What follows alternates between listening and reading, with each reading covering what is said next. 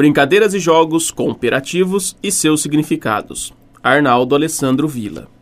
Para começar a falar sobre brincadeiras e jogos cooperativos, precisamos entender que existe uma grande variedade de práticas lúdicas que as crianças de hoje têm acesso, sendo que duas das principais são a competição e cooperação. Sabendo disso, as brincadeiras e jogos cooperativos nada mais é do que a união de ambas, onde os participantes podem ter as duas experiências em uma única brincadeira, ou seja, ela pode competir e cooperar. Queimada das cores. Formação. Em um grupo com 20 crianças, serão divididas quatro equipes com cinco crianças, e cada equipe terá uma cor, respectivamente. Como, por exemplo, Equipe 1 será azul, a equipe 2 será a vermelha, equipe 3 a amarela e, por fim, a equipe 4 será de cor verde. Para o desenvolvimento da atividade, serão utilizadas duas bolas.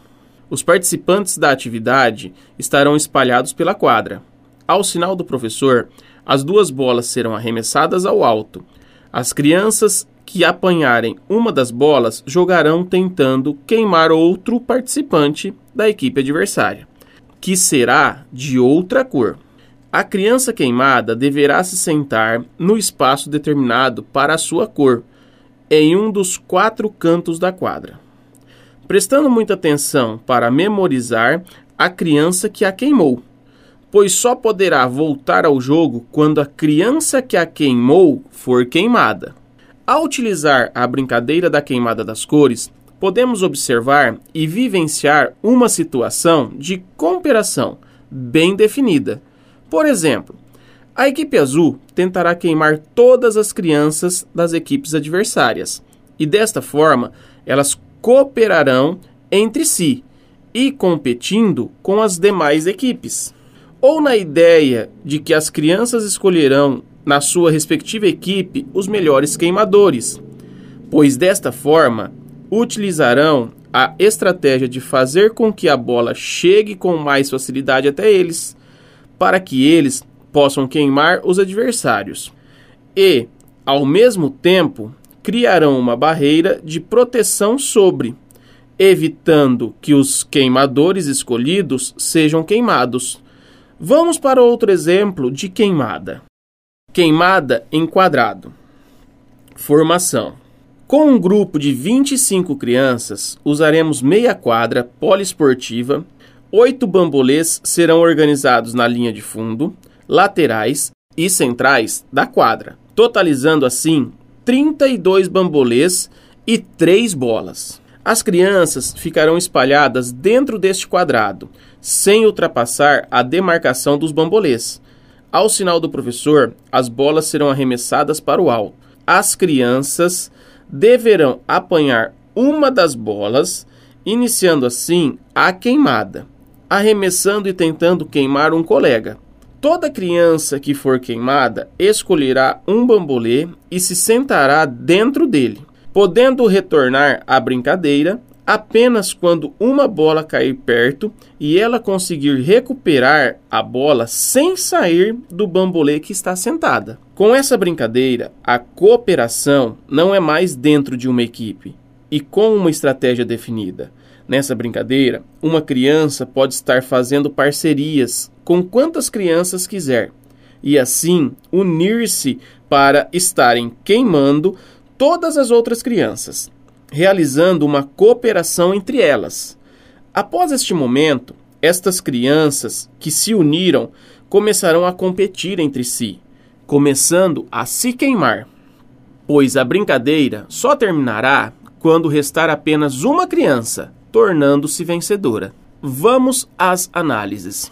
As brincadeiras queimada das cores. As crianças cooperarão entre si mas competindo com outras crianças e, com isso, trabalhando a cooperação e competição em equipe, valorizando ainda mais o espírito de equipe e unindo cada criança da equipe e assim entender que, mesmo sendo o menos habilidoso dentro de uma equipe, ele pode ser útil para desempenhar uma função e assim ajudar a equipe a vencer. Já na segunda brincadeira, a queimada em quadrado, as crianças estarão em uma brincadeira individual e precisarão fazer uniões, parcerias, que as fortaleça e consigam unidas queimar o máximo de crianças. Porém, passando esse momento, essas crianças deverão começar a se queimar e tentar vencer a brincadeira, aguçando o espírito competitivo. Através da cooperação, podemos unir o mais habilidoso com o menos habilidoso e formar uma equipe, formando uma criança muito mais compreensiva e reflexiva com o desenvolvimento da cooperação e competição, auxiliando também na formação do indivíduo quanto cidadão, mostrando através da prática as diversas possibilidades e olhares, auxiliando-se assim também na construção de valores e conhecimentos. Pode-se também realizar a cooperação individual e que após a realização ela pode intervir na atividade de sua adversária e assim podendo até mudar o resultado da atividade. Vejamos os exemplos. Abra-me se for capaz. Formação. Com um grupo limitado de seis crianças, usaremos seis baldes com água colorida para que a criança não saiba onde está a chave no balde e que ficará no círculo central da quadra poliesportiva. Seis cadeados seis carteiras escolares e 24 chaves. Em cada balde serão colocados quatro chaves de cadeado, sendo uma verdadeira e três falsas. Ao sinal do professor, o aluno correrá e pegará uma chave dentro do balde, com a água colorida, retornando e tentando abrir o cadeado. Caso não consiga, colocar a chave do lado na mesa e buscar-se uma nova chave no balde, até que se consiga abrir o cadeado. A brincadeira termina quando todos abrirem os cadeados. Agora vejamos como uma criança que acabou de competir na brincadeira pode cooperar com outra criança. Após realizar a sua atividade, ela pode escolher uma outra das cinco crianças e tentar ajudá-la de algumas formas, tais como ficar apenas na torcida, rever as chaves que já foram usadas ou até mesmo indo buscar outra chave, dobrando assim a chance desta criança conseguir terminar a atividade. Vejamos outro exemplo: Torre de Copos. Formação. Com um grupo de cinco crianças, usaremos uma carteira de aluno e 60 copos de plástico. Formação com um grupo de cinco crianças, usaremos uma carteira de aluno e 60 copos de plásticos descartáveis de 700 ml. Ao sinal do professor, as crianças montarão a torre de copos. A brincadeira termina quando todos os alunos conseguirem formar a torre de copos. Após a criança terminar a sua competição, ela se torna uma cooperadora e assim ajudando uma das outras quatro adversárias a terminar a sua competição.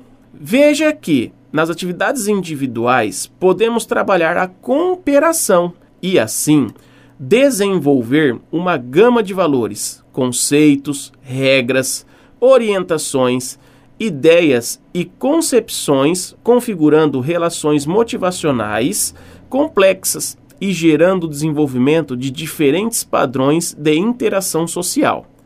Lembrando que o objetivo é refletir sobre o processo educativo e analisar o potencial das propostas da cooperação para a inserção de práticas que promovam atitudes competitivas e cooperativas, a qual tende a valorizar tanto a competição como a cooperação.